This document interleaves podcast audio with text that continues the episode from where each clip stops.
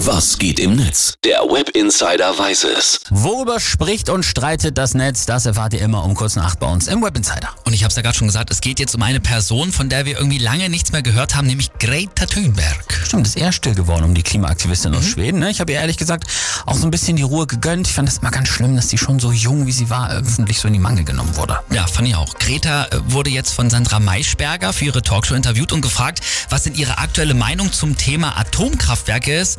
Äh, Wir hören mal ganz kurz ins Interview rein. Aber für das Klima wären die Atomkraftwerke die bessere Wahl, zumindest für diesen Moment?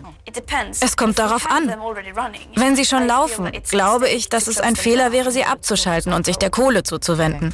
Ja, Kohle oder AKW ist natürlich äh, die Wahl zwischen Pest und Cholera immer wieder. Aber wenn ich mich richtig erinnere, war das schon immer ihre Antwort zu dem Thema, oder? Ganz genau.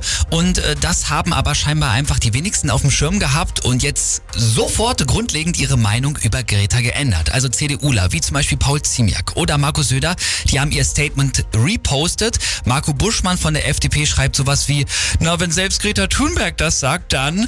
Und auch die AfD in Person von zum Beispiel Alice Weidel twittert, Greta ist endlich erwachsen geworden. Das ist natürlich dann ziemlich peinlich alles wieder. Und damit sind wir auch dann schon voll im Thema. Schauen wir mal, was die User dazu sagen. Klaas Gefreu twittert hier zum Beispiel, die CDU jahrelang, wir lassen uns von so einer dahergelaufenen, ideologiegetriebenen Klimaradikalen gar nichts sagen. CDU heute, jetzt macht doch endlich das, was Greta Thunberg sagt.